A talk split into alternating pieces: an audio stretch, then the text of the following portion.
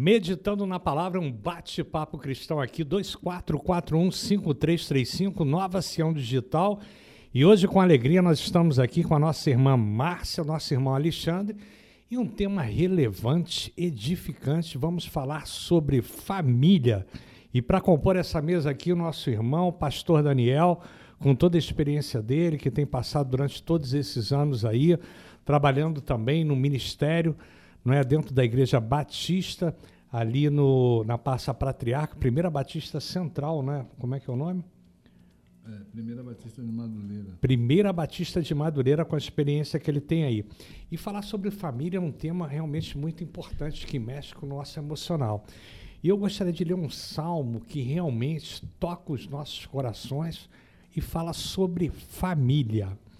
E família aqui, feliz aquele que teme a Deus, o Senhor, e vive de acordo com a sua vontade. Então, esse é o Salmo 128, vou repetir aqui, porque deu um problema de microfonia, e novamente vou repetir. Salmo 128. Feliz aquele que teme ao Senhor e vive de acordo com a sua vontade. E se você for assim, ganhará o suficiente para viver, será feliz e tudo dará certo para você. Em casa, sua mulher será como uma parreira que dá muita uva. E em volta da mesa, os seus filhos serão como oliveiras novas. Quem teme ao Senhor certamente será abençoado assim. Que lá do monte de Sião o Senhor o abençoe, que em todos os dias da sua vida você veja o progresso na sua vida e em Jerusalém, e que você viva para ver os seu seus netos e que a paz esteja com o povo de Israel. É muito importante quando a gente fala sobre família, porque família é a célula máxima da sociedade. E realmente a gente encontra vários obstáculos, adversidades, e família a gente não escolhe, né? A gente já nasceu com a nossa família, né? Família é, é uma coisa muito abençoada, mas também é uma coisa que dá muito trabalho, mas a gente tem que cuidar dos nossos, né? E cada um possa cuidar dos seus também. Boa noite, pastor Daniel. Boa noite, irmã Márcia. E boa noite, irmão Alexandre. Boa noite, é, professor Fernando. Boa noite, irmã Márcia. Boa noite, irmão Alexandre. Boa noite a você, meu querido ouvinte, meu querido internauta meu querido youtuber. Nós estamos aqui para trazer uma palavra de Deus ao seu coração, trazer algo para a sua família, trazer algo de relevância para os dias que nós estamos enfrentando dias de Covid, dias de pandemia, dias de desesperança, mas com Jesus no barco, vai tudo bem e passa o temporal. Glória a Deus. Boa noite, minha irmã Márcia. Opa, o microfone aqui. O microfone não veio. Boa noite, queridos. Que Deus possa estar abençoando vocês essa noite. É, Pastor Daniel que está aqui com a gente, né? Um, um, prazer conhecer o senhor por primeira vez, né? Irmão Fernando, prazer que a gente já conhece meu. já há algum tempo, lá da Igreja é, Metodista na Bica. E deixo aqui para vocês Josué 24, eu vou lá no finalzinho do versículo 15 eu e minha casa serviremos ao Senhor. É um versículo que acredite, não é fácil. Todo, acho que todo dia a gente levanta, encontra dificuldades, barreiras, problemas, mas servir ao Senhor é uma experiência maravilhosa. Depois que você embala, que você conhece o Senhor, você não quer deixar de andar junto com Ele. E para edificar nessa família, ter uma família forte, eu e meu marido Alexandre, a gente tem ministrado, tem falado nos locais onde a gente tem pregado, que uh, edificar uma família não é fácil. Todo dia você enfrenta barreiras, você enfrenta batalhas, você passa por tribulações, mas a nossa segurança, o nosso conforto é que o Senhor está conosco, né, amor? É, boa noite, Fernando. Boa noite, Pastor Daniel. Boa noite, os ouvintes da, da Nova Sião. Eu, assim, ratificando né, o que já foi dito aqui, eu também eu e Márcia temos é, trabalhado com o Ministério de Família desde o ano de 2003. E a gente tem tido assim a felicidade de ver famílias sendo restauradas, mas também temos sofrido de ver famílias passando por muitas dificuldades, né? E um versículo assim que marcou a minha vida nessa caminhada do, do ministerial foi Êxodo 3, versículo 8, quando Deus diz a Moisés que que ele tinha uma terra prometida para o povo dele. Só que tem um detalhe que às vezes muita gente, a gente passa por cima disso, né? Que para ter essa terra prometida, aquela terra que manava leite e mel, eles teriam que expulsar, teriam que lutar contra vários inimigos, né? E a gente muitas vezes a gente associa casamento e família a essa terra prometida que a gente deseja tanto, ter uma família estruturada, uma família um lugar de paz, mas a gente precisa entender que essa terra de paz precisa ser conquistada, né? E para a gente conquistar isso requer esforço, requer manutenção. Você precisa sempre estar tá realmente se empenhando para que as coisas vá bem. Não, não, é uma coisa que acontece sem esforço, né? Eu não sei se alguém pensa diferente de mim, é, é algo que realmente eu acredito. Não é verdade, meu irmão. E a batalha é uma batalha espiritual do nosso dia a dia mesmo. Porque quando você não conhece a palavra de Deus, você vive uma vida, às vezes, com, sem valores e sem referencial. Então, a partir do momento que você conhece a palavra de Deus, parece que a guerra espiritual ela dobra, né? Ela, de repente, você passa a ter uma guerra espiritual muito maior. E quando a gente fala de família, a gente fala de relacionamento. O relacionamento é o relacionamento humano.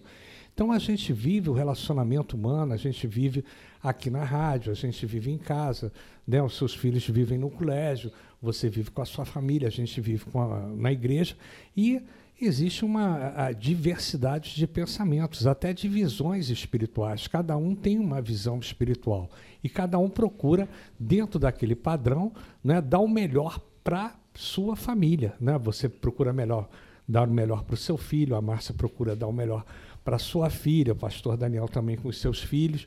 Então a gente tem que superar obstáculos e adversidades, é uma luta diária mas quando você tem um casal unido, quando você tem. O pastor Daniel, ele perdeu sua esposa já tem quanto tempo, meu irmão? Tem dois anos. Dois anos que vai fazer. Olha como é que o tempo passou rápido. Dois anos. Ele tinha uma companheira ali do lado dele que dava suporte, né, que estava ali ao seu lado. Ele tem três filhos e de repente ele se sentiu não é sozinho naquele momento. Ele, poxa, além da dor né, emocional, do sofrimento, da dor física, ele teve que superar a ausência da esposa dele naquele momento. Então é difícil, é muito difícil. É? Então, quando você está com o seu companheiro, com a sua companheira, né, do seu lado, você consegue superar, porque os dois estão ali buscando a Deus. A quando, enquanto ao passo que quando só um está buscando ou nenhum está buscando, as coisas se tornam mais difíceis. Você pode é, complementar. A gente poderia falar. dizer que família é, é, uma, é uma instituição que está constantemente em obra. Né? É sempre é, é, é reforma, às vezes é só uma questão estética, é, às vezes é um aprimoramento, é uma melhoria, é uma construção de mais um andar. Né? É um filho que chega. Então, é um, é um projeto de Deus que está em constante manutenção. E é justamente esse, essa, essa fase de, de ampliação, de manutenção, que requer os, os cuidados. Por quê? Porque hoje, é, nessa vida cotidiana, nesses, nesses novos conceitos, né? internet, as coisas vão, vão aparecendo e a família precisa se adequar, se adaptar a essas novas realidades para continuar é, progredindo. Né? Na verdade, o, o alicerce da, da família é justamente o, o Senhor, né? que quando a gente, a gente entende que, na verdade, o casal ele está unido é, em aliança com o Senhor. As pessoas pensam que o, que o casamento, né, a aliança é feita um com o outro. Não, mas na verdade a aliança é feita com o Senhor. Né? O Senhor ele garante esse casamento porque os dois estão aliançados no Senhor. Tá? Então, essa trajetória se torna uma trajetória menos custosa, né? Menos, não é, né? geralmente as pessoas pensam assim, é mais fácil, não, é menos difícil, né? Porque é um aprimoramento, é o desejo de estar é, um ajudando o outro, né? O casal, é, é, um casal, eles não, não, não estão juntos para duelar, eles estão juntos para participarem junto do mesmo projeto e caminharem juntos. Sim, quando a gente ministra as aulas de casados para sempre, é, são coisas que a gente sempre fala, né? E a gente sempre bate na mesma tecla. A gente coloca lá na porta da sala, estamos em obras, né? Que é um processo constante e que cada aula é um tijolinho que a gente está colocando nessa construção. Não esquecendo que a gente tem que estar sempre orando para que tudo isso que é ensinado, tudo que é passado, fique guardado no coração do casal, eles consigam colocar em prática. A gente sempre fala também que são os problemas que aparecem no dia a dia, né, as dificuldades que aparecem no dia a dia, vão aparecer durante o curso, porque eles já tinham, vão aparecer durante o curso, e mesmo pós-curso não vai acabar de, não vão acabar da noite para o dia, né? É uma batalha espiritual constante também. Então eles precisam estar ligados, precisam estar orientados, porque o que eles vão lançar à frente, as sementes que vão ser lançadas para os filhos, depende do relacionamento que eles têm. Se a casa está edificada na rocha, as orientações estão sendo dadas, são é a estrutura que eles vão passar para os filhos. Se lá na frente o filho vai seguir ou não, já é uma outra história. É, mas, né? o, mas o importante é que, na verdade, todos os conceitos foram, foram lançados. Sim, né? É, a palavra de Deus diz que você deve instruir o menino no caminho que, que ele vai andar. andar. E é interessante que, o, que, a, que a, a palavra nos diz para que nós é, é, caminhemos orientando esse filho e inculcando os conceitos de Deus nele, né? Ou seja, Sim. colocando na cuca dele esses conceitos de Deus. E é um, um, um, um, ensinar, né? Caminhando junto, é um ensinar que você vai mostrando, você vai caminhando. E o interessante como família é que a gente pensa em família, mas a gente às vezes foca só no núcleo ali. Né? Mas, na verdade, todos aqueles conceitos que você está passando para a sua família, é, a vizinhança em volta está observando. Né? Então, ela observa como você se conduz com a sua esposa, como você se conduz com seus filhos, e querendo ou não, São influenciadores, nós, né? somos, nós somos observados. Uhum. Né? Então, movimentos simples como um, um, uma, uma atitude de, de carinho, de atenção, de você abrir uma porta de um carro, de você é, é, mostrar um, é, atitudes carinhosas no, no, trato com a sua esposa, tudo aquilo ali vai sendo visto pela, pela vizinhança. Né? Então, na verdade, quando a palavra diz que nós somos testemunhas, realmente nós somos testemunhas vivas, porque nós estamos é, sendo observados e, e, avaliados constantemente. Né? É, um dos trabalhos que a gente participa, a gente a, a, trabalha ativamente, é com curso Casados para Sempre. Nós tivemos uma formatura agora, a questão de uma ou duas semanas atrás. E um dos símbolos, o símbolo do Casados para Sempre é o que o senhor falou, é o farol. Porque visão, o entendimento que eles têm é que uma família bem estruturada, ela ilumina o caminho de outras pessoas, né? Que o objetivo do farol é justamente apontar um caminho para que, que a pessoa, que o navio possa seguir para que ele não venha colidir, né? E é esse, esse é, o, é, o, é o motivo assim, do, do Casados para Sempre. É você realmente criar dentro da igreja ou dentro da sociedade famílias estruturadas para que elas possam ser referência para os outros. Né? Assim como o povo de Israel deveria ser uma referência para os não crentes, vamos dizer assim, para, aqueles que não, é, não que deveriam ver, seguir a Cristo depois, a gente também, como família, a gente tem esse, essa missão né, de, de ser luz para que outras as famílias de não pessoas não cristãs possam saber a importância que, que, que, tem em Jesus fazer parte da sua vida. Né? É, hoje foi interessante que a gente deu uma saída e nós vimos um farol. Devia ter o quê? Um metro e meio, mais ou menos, né? Gente, mas a coisa mais linda do mundo. Aí Alexandre olhou assim, poxa, se eles estivessem vendendo farol, eu até comprava. Era uma loja de roupa. E a gente fala, né? É interessante. Lá em casa a gente tem vários faróis, né? Folha, é, quadros. E a gente, nas aulas, a gente fala isso para o povo, né? mostra.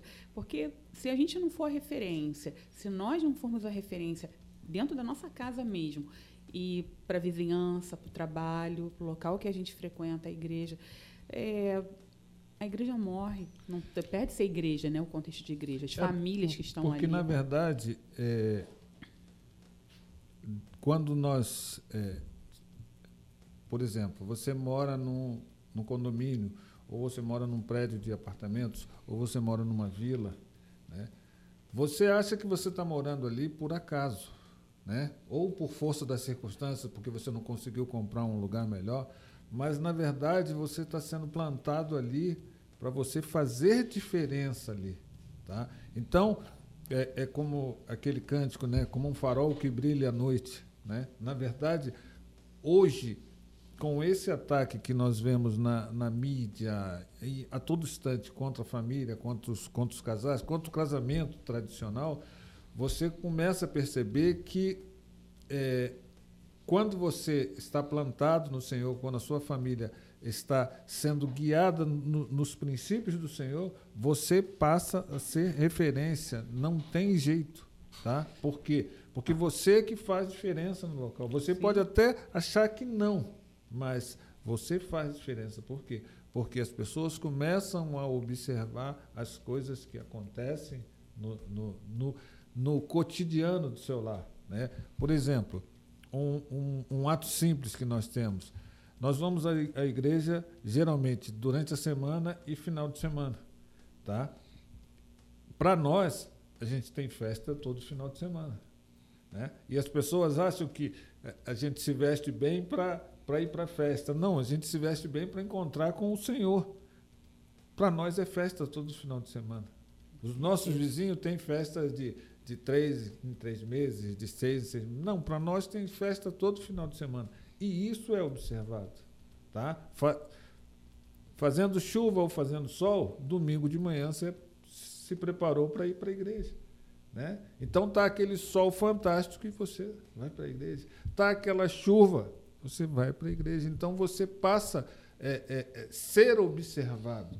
Né? E uma família bem estruturada, ela vai fazer diferença em qualquer lugar, seja padrão classe A, seja padrão classe C, seja padrão classe E, ela vai fazer diferença. Por quê? Porque foi plantada ali para fazer diferença. Nós vivemos uma experiência quando nosso casamento, nós nos casamos em 94 e acho que no ano de 2000 nós vivemos o ápice assim, da nossa crise no casamento. Foi o pior momento assim, da nossa vida. E quando, em 2000, quando a gente, quando Deus é, veio ao nosso encontro assim, e mudou o nosso caminhar ali, a gente tentou buscar. A gente lutava muito para salvar o nosso casamento pela força do nosso braço. A gente fez retiros de casais, a gente fez viagem para o exterior, Fizemos tudo que era possível aos nossos olhos para tentar salvar o nosso casamento e não conseguimos. Eu tive uma experiência muito marcante com Deus e a partir dali eu resolvi introduzir Deus no meio do meu, nosso casamento.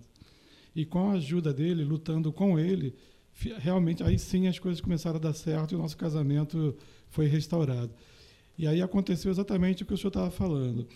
A partir do momento que o nosso casa, que a gente começou a caminhar com o Senhor e que nossa vida começou a mudar, as pessoas ao nosso redor também foram influenciadas. E várias pessoas da nossa família acabaram se convertendo por causa da, da restauração do nosso casamento.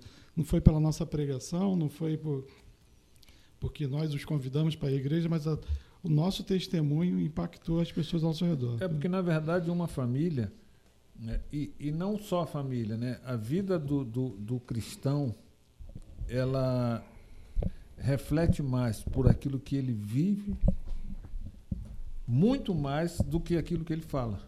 Né? Nós pregamos mais o evangelho com ações do que, do que com palavras. Né? Então é interessante porque, quer dizer, quando meus filhos eram, eram pequenos, a vida cotidiana, vida corrida, você você não consegue, você olha para a sua vida e acha que você não está influenciando nada, né?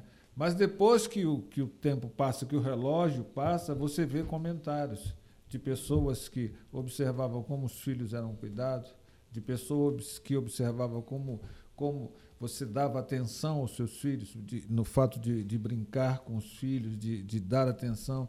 É, minha sogra é, até comentava e, e, eu via isso, né? Porque eu, eu voltava do trabalho, às vezes, horário de, de 7, entre 7, 18 horas, 20 horas, e, e não era horários exatos, né? Então, quando eu entrava em casa, geralmente meus filhos eh, me escoravam na porta e um já tirava a pasta, jogava no chão e me puxava para o chão para fazer cavalinho e tal. E dali começava. E minha sogra achava interessante, por quê? Porque na família dela, quando o, o chefe da casa, quando o marido chegava, era, tinha que ser silêncio total. Né? E lá em casa a gente tinha, tinha, tinha esse hábito de participar de tudo. Né? Então você começa a observar que aquelas, aqueles conceitos que as pessoas tinham, eh, você está sendo, digamos assim, observado em cada instante. A, a, maneira como você, como você trata a sua esposa com respeito, com carinho, com atenção, tudo isso vai vai se refletindo e isso vai colocando, é, é, de certa forma, o, o, o, modo de vida cristão, é, embora que, que na, na sociedade ele está sendo muito massacrado, mas, na verdade, é, são exemplos que vão passando, né? Que, que, na verdade são exemplos que vão que parecem que não têm muito muito som e muita altura, mas na verdade eles estão falando com bastante intensidade e as pessoas estão vendo isso. É só uma coisa aqui, estou concordando com tudo, até agora não discordei de nada, não houve nenhum debate teológico nenhum confronto. A única coisa que eu não achei legal, o pai está chamando a gente senhor. que isso, Alexandre? Ele é da mesma faixa etária, vamos chamar de você, que é o pastor Daniel. Não é, de repente, é da nossa faixa etária, um homem jovem. É, não é pela não é idade, tudo, título, não é? Né? Eu estou respeitando Aí, o título. Senhor, né? não. Aqui é um bate-papo informal, um bate-papo cristão que a gente está falando aqui. Mas a gente está brincando para poder descontrair, mas uma coisa é importante. A luta é grande e a batalha espiritual é grande. Minha irmã, foi fácil vencer essa batalha ou foi difícil? Agora ela vai falar a verdade. Não, não foi fácil, não. Não foi fácil até porque eh, quando a gente passou por, por essa experiência, né, que veio a desencadear o ministério depois pro, pelo qual a gente segue, é, teve muita luta tiveram vários problemas pelo meio do caminho. Quando a gente conta o nosso testemunho, o interessante é que a, as, as, histórias pequenininhas elas são marcantes, né? elas contam. No meio da nossa restauração, houve uma situação de um retiro é, de carnaval que eu e Alexandre fomos com os meninos. É, houve uma, não houve uma discussão nossa, mas ele pegou o Tiaguinho do meu colo. Eu, eu, já tinha visto que tinha muita criança correndo. Ele levou o Tiaguinho. Final da história da, dele ter tomado, né, tirado ali minha de estar com o Tiago no colo. Ele era pequenininho, tinha dois anos. Tiago caiu é, num chão de ardósia dentro de um quarto feminino que o Alexandre não podia entrar, né, porque era dormitório feminino. E aí o Tiaguinho vem para o colo dele, todo ensanguentado, vem para o meu colo. E aí era motivo da gente brigar, discutir. A gente foi parar aquela noite no hospital para poder dar ponto né, na, no lábio superior dele. E a gente vai, nisso a gente vai vendo as dificuldades e os problemas, eles continuam aparecendo. Mas a gente tem que ter paciência, tem que ter perseverança. Não foram poucas as vezes que Alexandre veio para falar comigo, mas aí o coração duro, o coração já sanguíneo aqui aparecia, vinha e discutia com ele, brigava com ele, e a gente tentava corrigir de novo. Ele falava: Olha, não é assim que eu estou falando, ou não é isso que eu queria dizer, é, deixa eu explicar novamente, e a gente conseguia conversar. Então, fácil nunca é. E aí, é, eu me, de, me lembrei antes de uma promessa que Deus deu para a gente, logo na restauração do nosso casamento, lá em Isaías 43, né, que fala assim. Mas agora assim diz o Senhor que te criou, ó Jacó, que te formou, ó Israel. Não temas, porque eu te remi, chamei-te pelo nome, tu és meu. E, né, e por acreditar né, que aquilo que Deus fez com a gente, Ele realmente chamou a gente pelo nome. E falou assim: olha, vamos consertar, né? Vamos, deu todas as estratégias, deu. A gente não, não tinha feito nenhum curso de preparação, como hoje a gente trabalha com casais e a gente vê. Nós não tínhamos esses cursos de preparação na época. Não e suporte. não tínhamos suporte, mas assim, a gente viu o cuidado. Deus colocava às vezes um casal que uh, hoje é um casal que, que assim, é, o rapaz já é falecido, a esposa ainda está viva. Nós temos um carinho muito grande por, por ela, né? E um, que, que acontece? Eles viram na gente uma necessidade, chamaram a gente para fazer um retiro, eles pagaram tudo, fizeram de um tudo para que a gente participasse, para que a gente estivesse ali.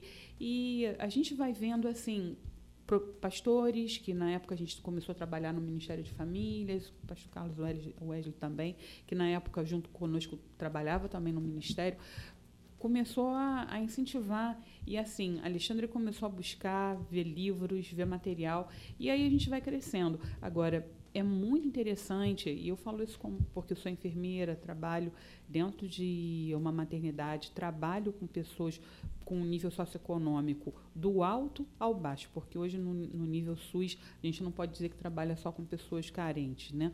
Então, todo mundo. E o que a gente acaba vendo, e o que eu acabo vendo ali todo dia, é o despreparo para uma maternidade, é o despreparo para uma criação, é o despreparo por querer fazer com que aquela família cresça.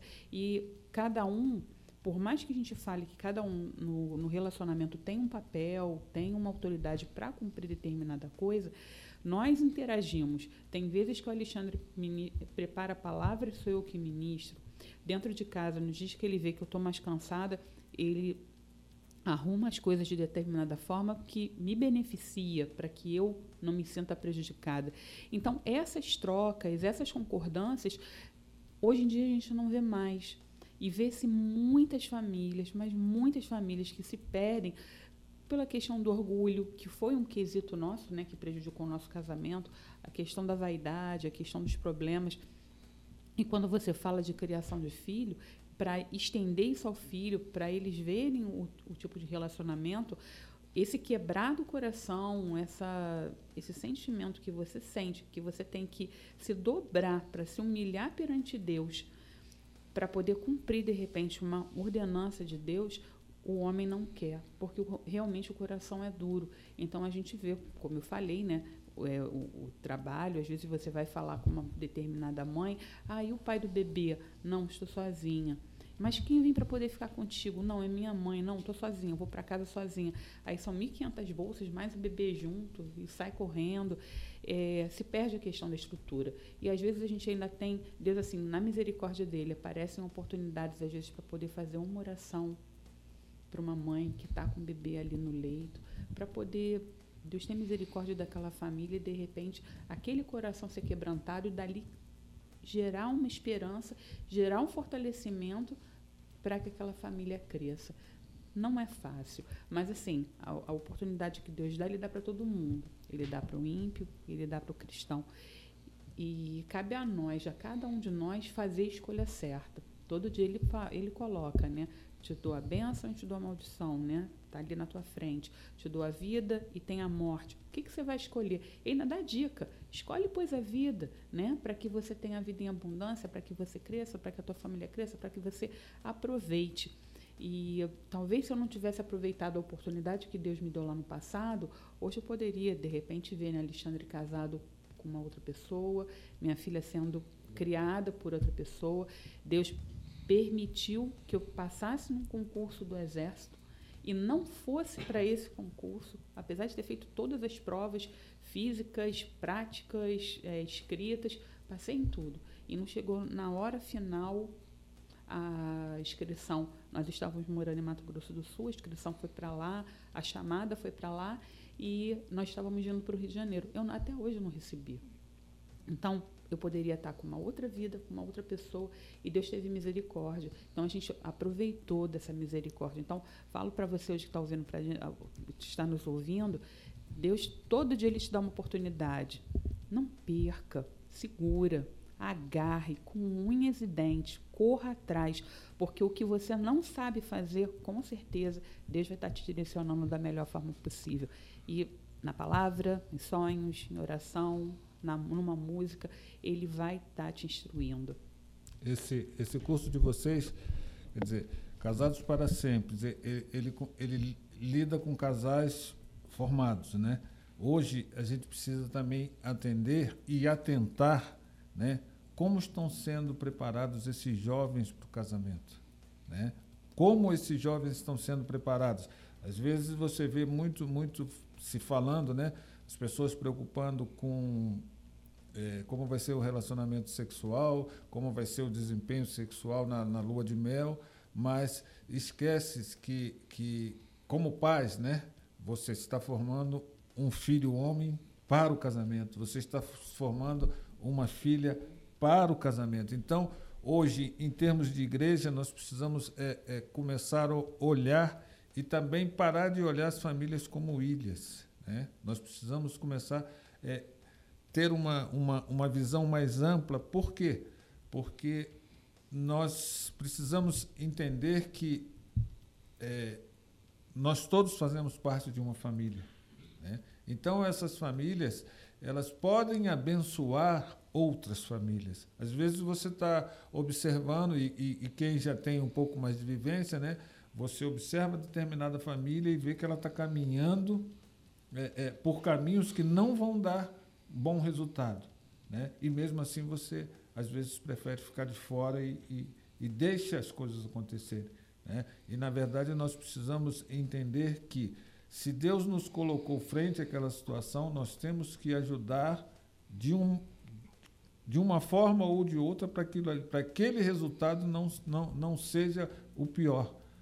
E muitas vezes, é, às vezes a gente fica assim, mas como a gente vai fazer? Então a gente tem que começar a pedir estratégias ao Senhor, mas, por, exemplo, é, um casamento é, de sucesso começa na criação de um filho, né? um, um, um homem íntegro, um homem completo. Né? E justamente essas tarefas hoje, né? hoje nós estamos vivendo um, um conceitos é, é, feministas né?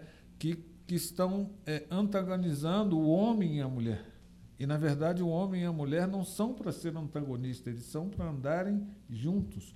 Quando o propósito de Deus lá no Éden era é, é, criar, é dar uma ajudadora, alguém que, que fosse capaz de, de estar junto. Né? E em Coríntios, a palavra vem diz que o amor é, tudo suporta. Né? Aí as pessoas fazem a interpretação de suportar, mas na verdade o amor é o alicerce para todas, todas as coisas. O suporte é justamente o suporte do amor, a tábua de suporte, a, a, a, o ciclo, digamos assim, o fundamento, o alicerce é justamente o amor. Então, baseado nesse amor, um casal consegue crescer, consegue orientar os seus filhos e consegue também influenciar fora do, da sua área. Por quê? Porque às vezes os filhos de, de os coleguinhas dos seus filhos vêm para sua casa.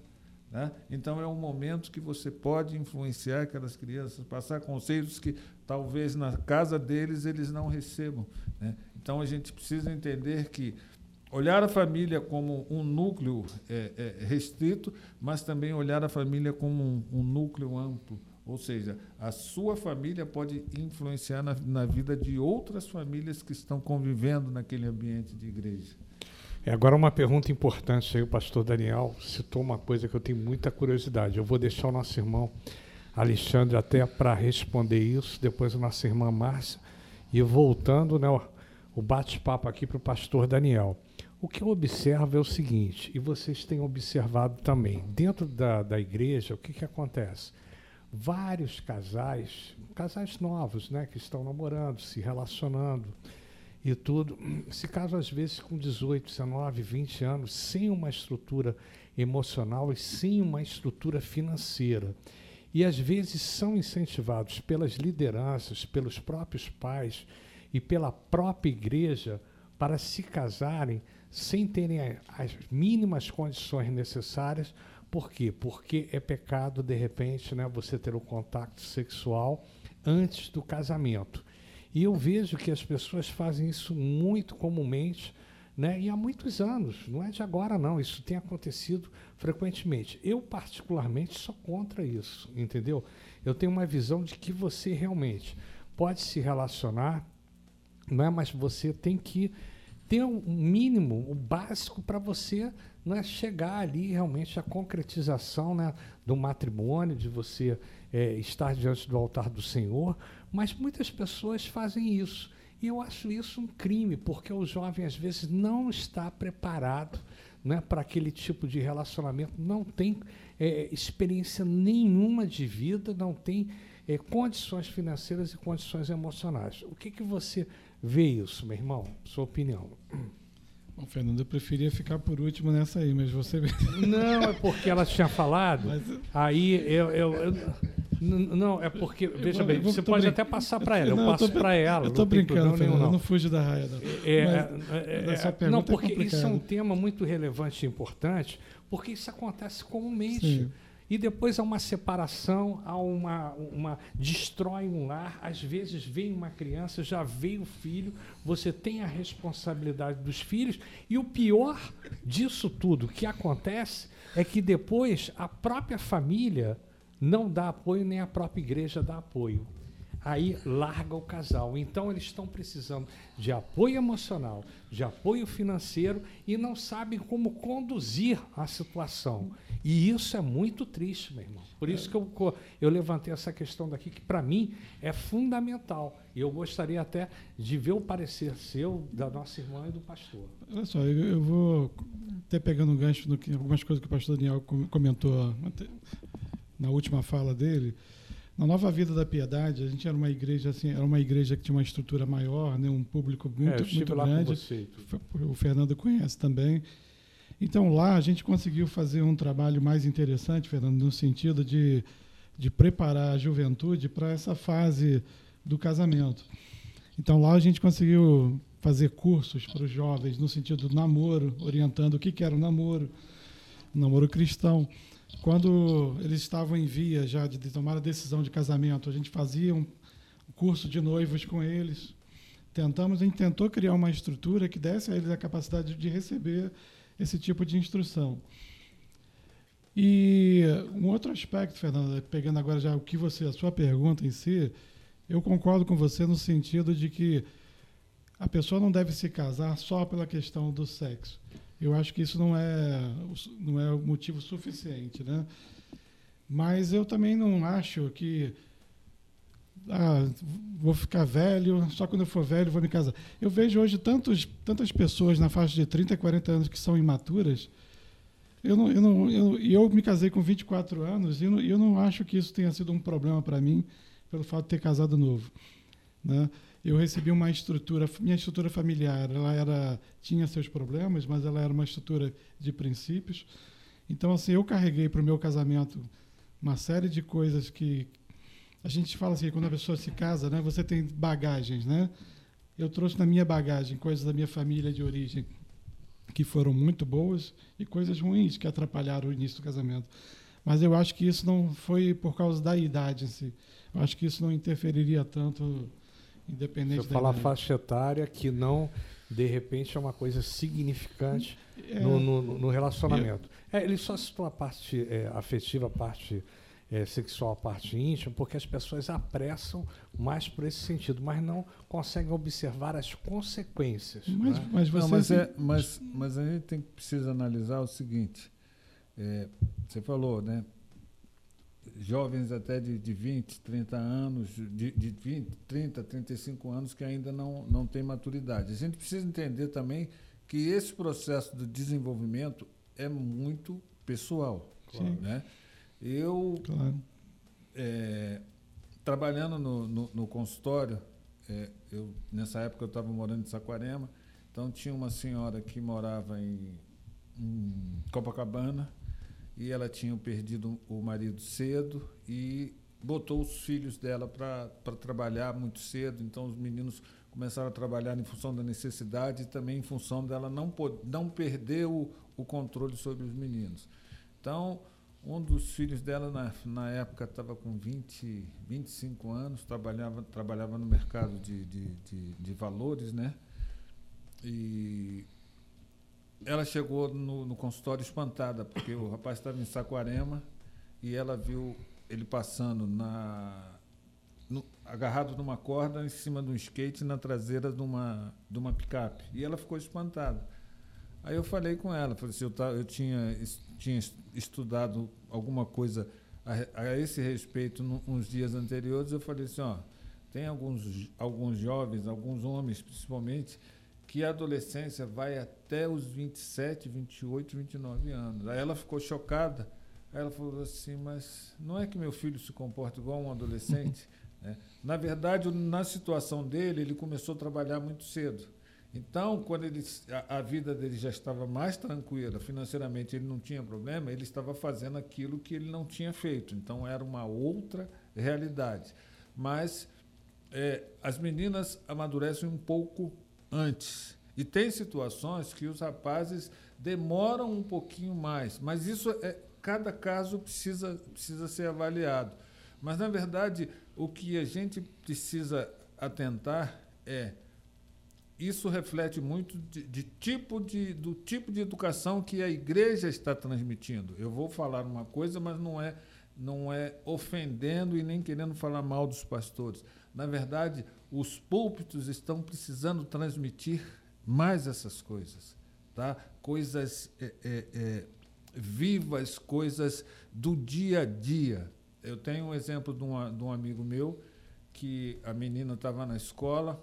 Informação, e, né, sobre essa parte. Não, mas não é informação, é, é, é formação. É porque informação, toda, informação. Toda, toda mensagem de Deus, né, ela é uma mensagem construtora, ou seja, você está passando ali conceitos e conceitos que são conceitos firmes, porque a Bíblia diz: instrui o menino no caminho que ele deve andar.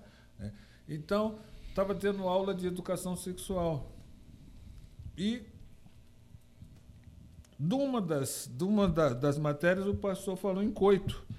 E ninguém na sala sabia. E a menina virou e falou assim: Não, eu sei o que, que é. E explicou e tal.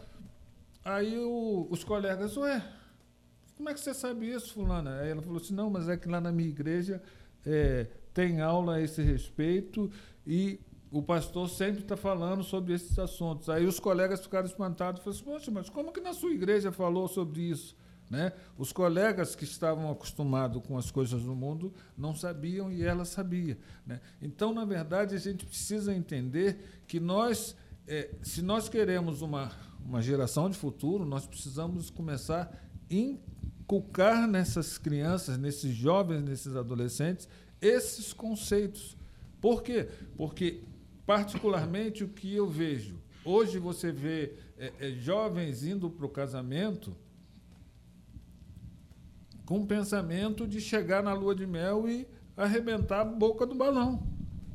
Né? Só que ele está pegando uma jovem né, que precisa ser tratada com todo carinho, e ele está com a mentalidade torta do mundo, porque ele não foi preparado para aquilo ali. Tá? Aí você tem a responsabilidade dos pais, você tem a responsabilidade da família, mas você tem a responsabilidade da igreja, porque esse menino ouviu 500 mil mensagens nesse período todo de, de 10 anos a, há 20 anos, uma década ouvindo e não foi passado nada. Né? Então, todo esse processo de construção, né? você não constrói um, um, um homem em, em cinco dias. Né? Você constrói um homem desde do, da, da, terra, da terna infância lá, do, do, do, do, contato com, com o pai. E, e, e, na verdade, você falou uma, uma coisa excelente. Né? Você trouxe coisas boas e coisas ruins. Né? E coube a você avaliar. Né? Coube a você medir, ó, isso aqui me serve, isso aqui, isso aqui meu pai fazia, não era bom, né? Isso aqui minha mãe fazia, não era bom, tá? Eu vou por um caminho diferente. Então essa avaliação é uma avaliação é, é benéfica, por quê? Porque você viu as coisas, né? Separou aquilo que servia para você e começou a construir uma nova, uma nova trajetória. Ô, minha irmã, é, que bom que eu fiquei para o fim, então. Mas eu acho que o interessante de, dessa história toda é que a gente fala. É sempre bom que a gente conta as nossas experiências, né? conta as nossas situações. É, Alexandre veio com uma bagagem e eu vim com uma bagagem. E isso já faz 30. Quer dizer, de casamento 27. Mas assim, a gente já se conhece já há muito tempo. 33, 33 anos. Né? anos são 33 anos ali, entre namoro, noivado e casamento. E às vésperas do, do nosso casamento, é, faltando uma semana para a gente casar, falaram, me, me perguntaram se eu não queria ir para um hotel com o Alexandre. E aí eu respondi, eu falei assim, olha, se a gente esperou esse tempo Você todo até agora, então não tem porquê a gente é, antecipar passo, né? E aí, por que, que eu falo esse tipo de coisa? Porque a, o que vem, o, as bagagens que são trazidas para a gente hoje, em termos de pergunta, em termos de questionamento, nós fizemos, é, não muito tempo atrás, um debate né, com um grupo de, de jovens adolescentes, e vieram, assim, uma série de perguntas, e perguntas cabeludas, mas, assim, o que era mais importante ser perguntado? É, o que, que eu devo fazer para que eu não tenha um relacionamento conjugal antes do tempo, para que eu não, não leve o, é, o meu namoro tão adiante assim ao ponto de chegar lá na frente e, e acabar acontecendo alguma coisa mais séria, uma doença sexualmente transmissível, um, um aborto, é, uma criança que não vai ser planejada, não vai ser desejada naquele momento. E eu, quando a gente ministra e a gente fala é, para jovens, fala para pais, a gente sempre explica. E foi um conceito que a gente é, é, colocou isso para a nossa vida e a gente faz isso com os nossos filhos. É, eu tenho uma menina e tenho um menino. Cabe à família, cabe ao pai e à mãe dar valores cristãos. Cabe ao pai e à mãe dar valores é, de conduta, de caráter, moldar o caráter dessas crianças. Por quê?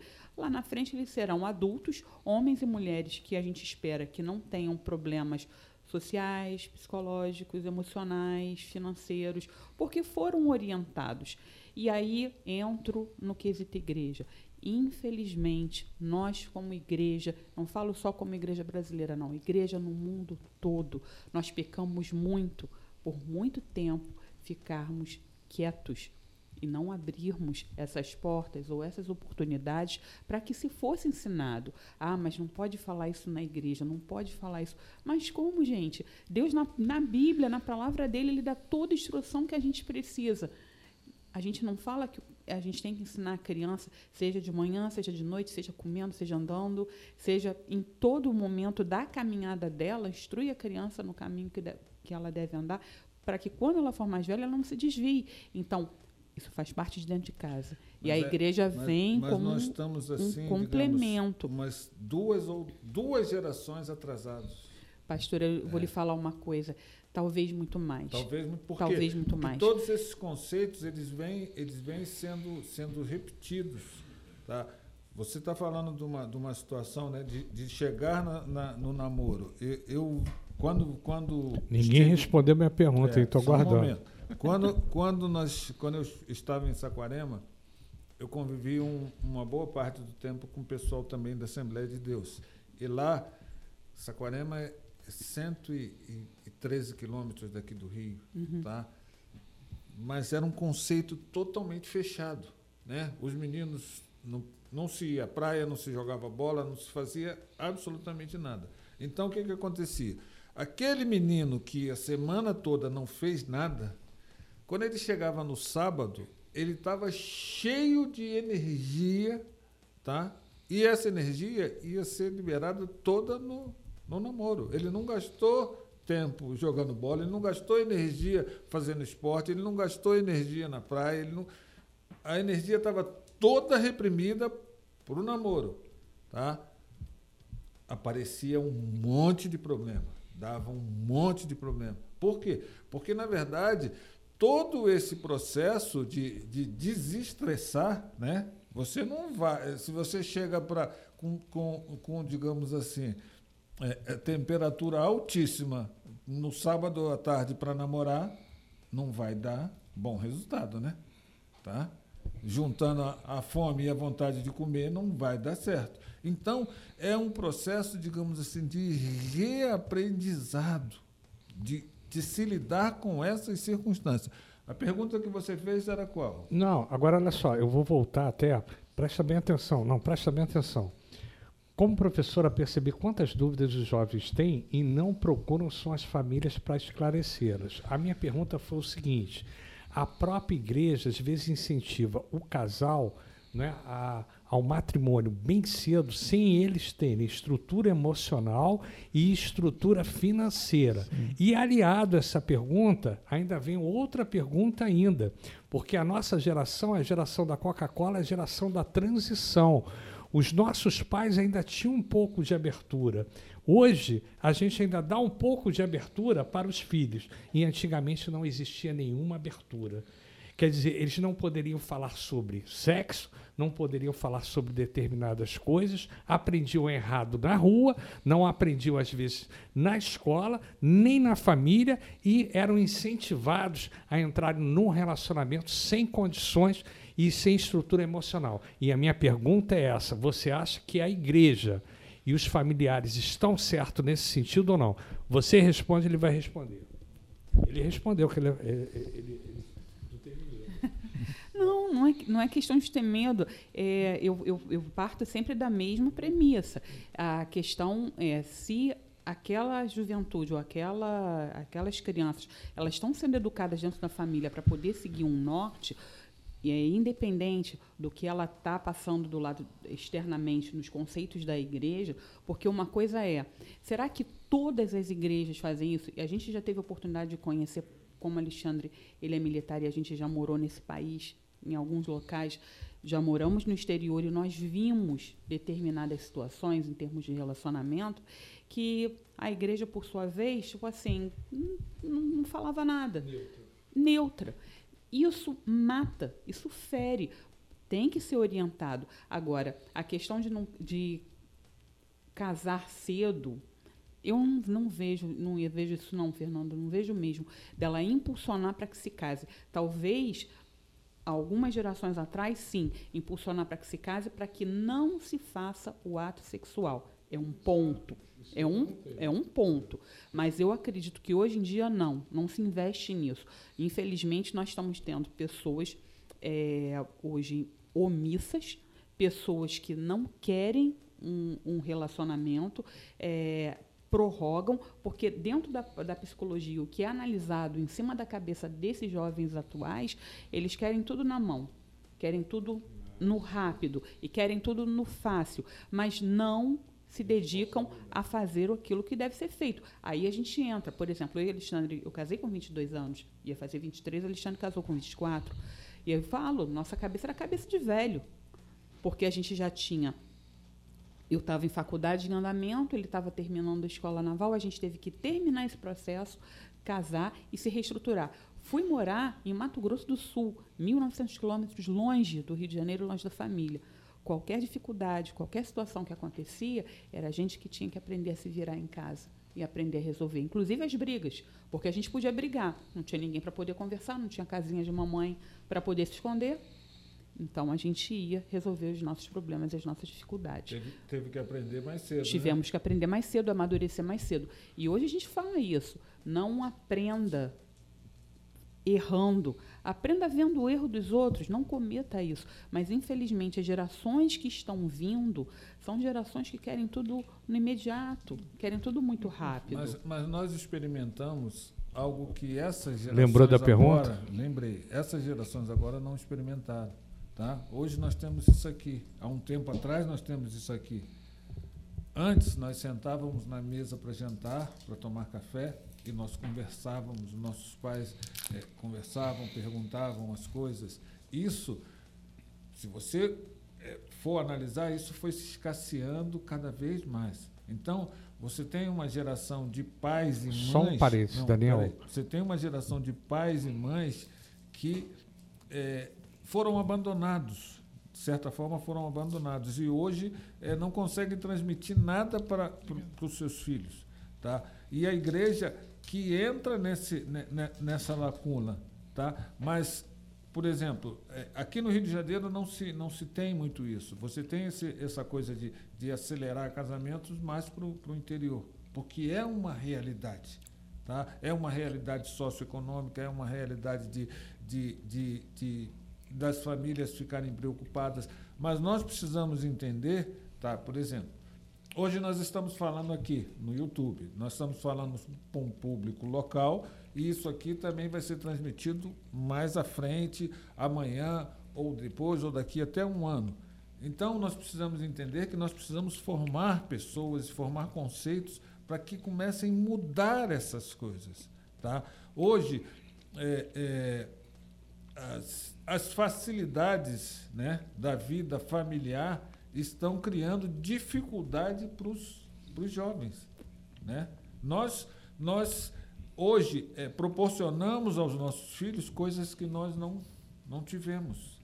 Tá? E essas coisas são benéficas. Né? Hoje, os nossos, os nossos filhos, a tendência deles é alcançarem muito mais do que, do que nós alcançamos.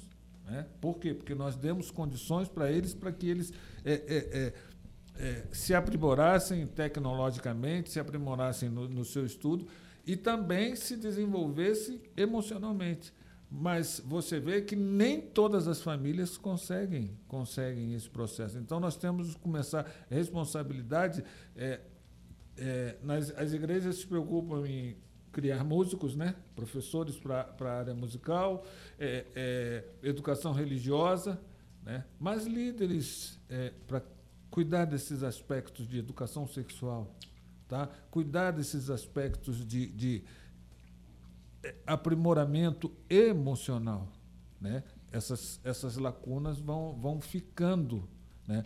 O Fernando quer saber exatamente essa questão. É, as igrejas não, não. ainda estão é, é, repetindo esse modelo? Algumas sim, em algumas localidades sim. Outras já estão começando a é, é, abrir a sua mente para começar a é, tratar de forma mais, digamos assim, mais profissional essas coisas. Mas mais profissional eu não estou dizendo mais como, como, como negócio, mas com mais responsabilidade entendendo que realmente você tem que dar conhecimento a esses jovens você tem que é, trazer esses jovens para novas experiências. Está entendendo? E, obviamente, tudo isso demanda algum tempo e demanda também material humano. Né? Nem todas as igrejas têm, têm é, é, condições, material humano para tratar isso. Então, é, se faz necessário que a, gente tenha, que a gente tenha intercâmbios, né? É, vocês, com o ministério de vocês, em quantos lugares que vocês vão, em quantos lugares que vocês são chamados, né? Aí às vezes as pessoas falam assim, poxa, seria tão bom que a gente tivesse um núcleo desse aqui. Então, esse, esse aspecto reverberador, ou seja, de reproduzir novos, novos orientadores, de reproduzir pessoas com capacidade para poder mudar esse curso, isso também é importante para nós. É, só um fator importante o pastor Daniel falou aí, quando ele comentou, ele pode até complementar, que antigamente as pessoas reuniam em família, conversavam e tudo, conversavam sim. Tinha um diálogo na mesa, os pais, não, é, tinha, não tinha internet, não tinha o advento das redes sociais, da multimídia, e eles tinham um relacionamento, mas não tinha essa abertura em relação à parte né, é, de educação sexual. Então, hoje, as mídias, tudo está tudo muito bem informatizado, as pessoas estão mais, não é, é, é, como é que se diz, inteiradas, não é, nessa parte. E hoje a vida sexual até de uma menina começa muito cedo aí. Você vê no Nordeste, você vê em regiões carentes aí, devido a recursos e tudo, eles começam né, a ter um contato com 12, 13 anos. Mas ela falou uma coisa importante. E isso eu gostaria de frisar bem. Antigamente a gente lutava para conquistar o espaço e para você de repente chegar a algum lugar. E hoje os jovens não querem responsabilidade, eles querem um prato pronto. Então todo mundo quer ter, não é de repente hoje nas mídias aí quer ter um carro bonito, quer ter uma casa bonita, quer ter é, dinheiro para você poder sair na noitada, né? Para você de repente ir para ali, para você ir para cá. E o que que acontece, né? Com essa onda das mídias, as pessoas têm uma imagem totalmente distorcida de que, do, do que aquilo ali é o bom, né? Porque se você é, eles vendem aquele produto e aquele produto o jovem compra como se aquilo ali fosse real, realmente uma coisa boa. E isso é que realmente está destruindo né, a própria juventude. Agora, em relação à educação, ela começa em casa, né? A igreja, ela começa em casa. Eu sou um sacerdote do meu lar, você é uma sacerdote, ela é uma sacerdote e ele também. Mas a gente vai estender esse papo e a gente vai dar continuidade. Com certeza, a gente vai ter oportunidade de falar mais sobre família, porque família é um tema relevante, é um tema né, atual. E a gente não tem até um, um, uma coisa útil né, para a gente vai se estender aqui, a gente vai ficar até 10 e meia, 11 horas. E realmente o Rio de Janeiro é uma violência tremenda. Eu, como sou terceira idade, a gente fica com medo de chegar em casa né, muito tarde porque realmente a gente fica preocupado com essa violência toda. Mas eu gostaria de cinco minutos aí para cada um para dar suas considerações finais. Só vou dar um, só vou dar uma palhinha aqui que o Marcos perguntou aqui, né? O que se fazer quando um dos cônjuges não não permite, né? Na verdade, não permite que que você traga essa, esse aspecto de educação. Na verdade, você tem que ter, é, é, digamos assim, usar de estratégia de pedir a Deus uma, uma estratégia para usar, né?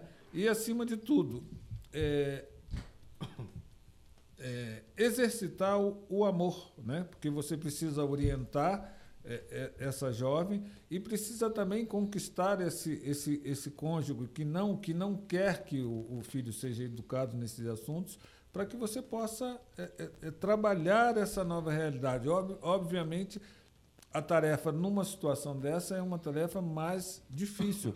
Mas é, a palavra de Deus diz que, que o amor cobre uma multidão de pecados. Né? A palavra de Deus diz que o amor tudo sofre, tudo crê, tudo suporta, tudo espera. Então, na verdade, é, todas essas, essas circunstâncias que aos nossos olhos parecem difíceis, elas podem ser contornadas e podem ser superadas com amor. Né? Você não precisa olhar para essa situação como uma situação é, é, é, finda, como uma situação terminada. Você precisa olhar para essa situação como uma situação temporária. Exercite o amor, exercite a paciência e você vai caminhando e é, na verdade, as, as, as grandes guerras elas são ganha, ganhas batalhas após batalha. Então, o casamento também é isso. Você não conquista um casamento é, é, de sucesso da noite para o dia. Ele é conquistado dia após dia, é, é, é, problema após problema, né? E, e, digamos assim, é sempre o depois do problema vem sempre a, a coisa boa, né? Que é o abraço, é o aconchego. Então, você sabe que você pode conseguir e vai conseguir com certeza. É, o pastor Daniel tem experiência, né? O pastor Daniel aí tem experiência para dar e para vender. Minha esposa está falando assim: os jovens que pensam diferente acabam se afastando né, da comunhão com Deus, das igrejas e das famílias para viverem como desejam. E é fundamental o quê? É fundamental que desde pequeno, né, você tenha uma base, você tenha um referencial no seu lar, na sua casa, né, como cristão, como cidadão, como ser humano, né, você possa passar uma informação para que a criança possa aprender em casa. Porque quando ela aprende em casa, é muito melhor, né? ela tem uma experiência através dos pais edificante. Quando aprende na rua, aprende distorcido, aprende errado, aprende de uma forma totalmente diferente. Aí entra onde o Daniel falou aqui, arrebentar a boca do balão. Eu não ouvi essa expressão há muito tempo. Mas realmente marcou. E todo mundo quer arrebentar a boca do balão, né? Mas como é que pode? Na minha faixa etária, ninguém pode mais arrebentar não, não, a boca é, do balão. Mas, era, mas é, é um conceito, por exemplo. É, você, você faz uma cerimônia bonita, tá? tudo aquilo ali, uma festa e tal, mas a mentalidade que está ali é, não é uma mentalidade distorcida. totalmente distorcida. Esses conceitos do, do e, e, na verdade é uma do mundo é uma briga, digamos assim, é, ferrenha. Por quê? Porque você é, está toda hora sendo massacrado com conceitos que Exatamente. não são conceitos certos, tá? E isso não é não é um, um uma, uma situação fácil de se, de se contrapor né? Porque a família às vezes tem as suas limitações, né? E limitações até é, é, é, físicas, limitações intelectuais, limitações emocionais. Então, na verdade, a gente precisa geral, é, precisa na verdade da igreja abrir os seus olhos, né? E ocupar esse espaço, Né? Não vai ser de um dia para o outro que você vai conseguir, mas começar a se estruturar para que vá acompanhando isso, melhorando, trazendo, trazendo pessoas capacitadas para é, formar grupos, né? Porque hoje em dia se fala em, em, em liderança é, é, multiplicadora, né? então você vai criando novos, novos líderes, mas você vai, precisa criar novos líderes em todas as áreas. Precisa criar novos líderes também capazes de, de acolher essas pessoas e orientar e passando esse, esse conhecimento para que a igreja cresça em, em qualidade, né? cresça em santidade e cresça em, em, em, em ter né? famílias estruturadas, famílias abençoadoras, famílias que façam diferença no mundo, como, como a promessa que foi, foi feita a Abraão, né? Em ti serão benditas todas, todas as, as famílias. famílias. Irmão Alexandre, sempre falou uma coisa importante para mim, aquilo marcou realmente a minha presença ali na bica ali, ele sempre falou, Fernando, não se preocupe. falei, por quê, meu irmão? Porque o homem é o cabeça. E agora ele vai falar, o homem é o cabeça ou não é o cabeça, meu irmão? O homem é, é o, cabeça do lar ou não é? É o cabeça do lar, é o que a Bíblia fala, eu acredito na Bíblia, então para mim é, é, uma verdade. Então, mas, assim, mas é o que disse a senhora, né? É, mas assim, para poder fechar, eu, eu vejo o seguinte nesse, né, no aspecto, eu creio que nós como corpo de Cristo, todos são as pessoas com quem eu congrego são importantes para minha vida, como eu também creio que eu tenho importância na vida delas. Então eu já tive, por exemplo, assim, pastores de jovens, lá nos Estados Unidos, nós tivemos um, um, um, casal que foi muito importante na criação dos meus filhos, ajudaram muito a gente, né? somaram muito para a nossa vida. Mas eu creio também que a principal obrigação de cuidar dos meus filhos é minha e da Márcia. Eu não posso atribuir à igreja a responsabilidade de poder educar meus filhos ou de poder... A ajuda que vem da igreja é fundamental, é muito boa mas eu, eu, não, eu não imputo a eles, a, a, a, ninguém, nem ao pastor, nem a ninguém, essa responsabilidade. Essa responsabilidade é minha. Então, assim, eu, tenho um, eu e Márcia temos um projeto pessoal nosso de formar duas pessoas para a vida. Né? Eu não tenho um, pro, um propósito de criar minha filha para mim, nem meu filho para mim. Então, mas nós os preparamos desde que eles nasceram até agora, que já estão já no início da juventude deles, a gente está preparando eles para a vida para formando homens e mulheres de Deus e cidadãos para poderem viver nesse mundo que, que nós estamos aí. Então, tanto no aspecto da, da educação sexual, da educação por, é, moral, emocional, todos esses aspectos a gente sempre se preocupou, até porque eu creio assim que se a gente quer ter um ministério na área de família, a legalidade desse, disso depende muito também por, do que de como não da perfeição, porque eu não creio que nós possamos ser perfeitos, né? Mas da, da, da gente da, assim da, do investimento que a gente tem que fazer dentro de casa. Se eu não der o exemplo, como é que eu vou poder estar ensinando para os outros alguma coisa, falando algo que eu não vivo? Eu acho que a autenticidade do nosso ministério passa principalmente por aquilo que eu vivo dentro da minha própria casa. É, e aí eu completo que ele, é, como Alexandre né, falou da questão do sacerdócio do lar ser dele, é, a minha submissão em relação a ele, por estarmos trabalhando na mesma missão, é... Tadinha, Kátia, sei que você está me ouvindo. É, então, a gente trabalha junto para poder fazer com que essa missão seja cumprida. Foi a missão que Deus deu para a gente. A gente pode ministrar, pode palestrar. Hoje a gente está na Bica, já estivemos na Igreja é, Nova Vida, já passamos pela Metodista do Meia, ficamos nos Estados Unidos, Igreja Metodista de Santos e por aí afora vai. Não vou citar tudo, senão a gente perder aqui o tempo. Mas a oportunidade que Deus deu para a gente, a primeira missão, é embasar o nosso casamento e fazer orientação dos nossos filhos. Essa semana, meu, um, meu filho mais novo ele me perguntou assim, mãe, mas você ama é, a gente de forma. Vocês, né? Você e papai amam a gente de forma diferente. Fala assim: não, filho, a gente não ama de forma diferente. Aí ele, poxa, mas às vezes tem coisas que a senhora permite, tem coisa que não permite. Assim, depende do momento e depende da situação. A gente trabalha muito com faixa etária. Até uma determinada faixa etária, você podia, sua irmã podia dormir uma hora à frente de você. Por quê? Porque ela era mais velha. Mas os valores de caráter que são inseridos para vocês, os valores espirituais, religiosos que a gente passa para vocês, são os mesmos. Porque o que eu não quero que aconteça com a minha filha, eu não quero que ele faça com a filha do outro. Isso é importante. E aí, é, por que, que a gente fala isso? Por que, que a gente bate tanto nisso? Porque esse, essa criança pequenininha hoje, que talvez não esteja sendo educada ou os pais não entraram, talvez, num acordo para que a educação seja dada e falado para cada faixa, faixa etária, da forma correta, a forma direita. Eu não vou falar para uma criança de 5 anos o que eu vou falar para um adolescente, um jovem, né, de 17 ou de 19 anos. Mas o mais importante é que eles vão ser adultos e lá na frente eles vão ser velhos e vão estar em situações também difíceis de um casamento duradouro, de longa data, né?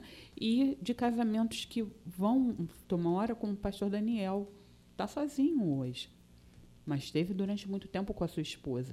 E a gente vem trabalhando isso também, para que quando a pessoa chegue na faixa etária de estar tá lá na frente, o que, que vai acontecer com ela?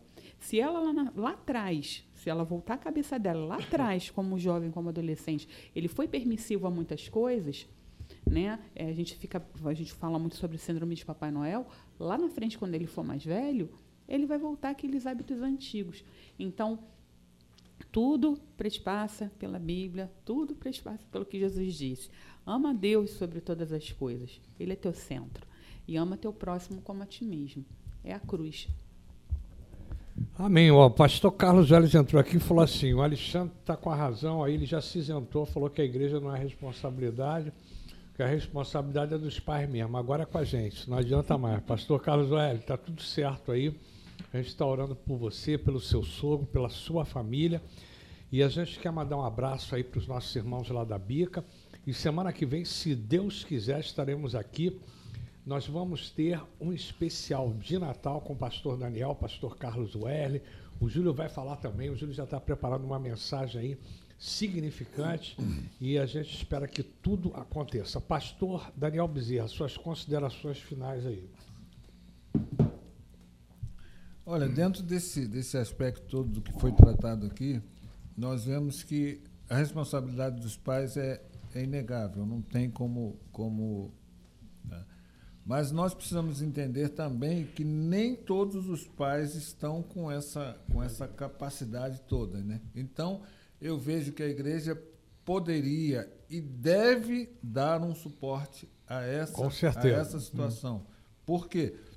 Porque nem todos é, é, é, viemos de, de, famílias totalmente estruturadas. Né?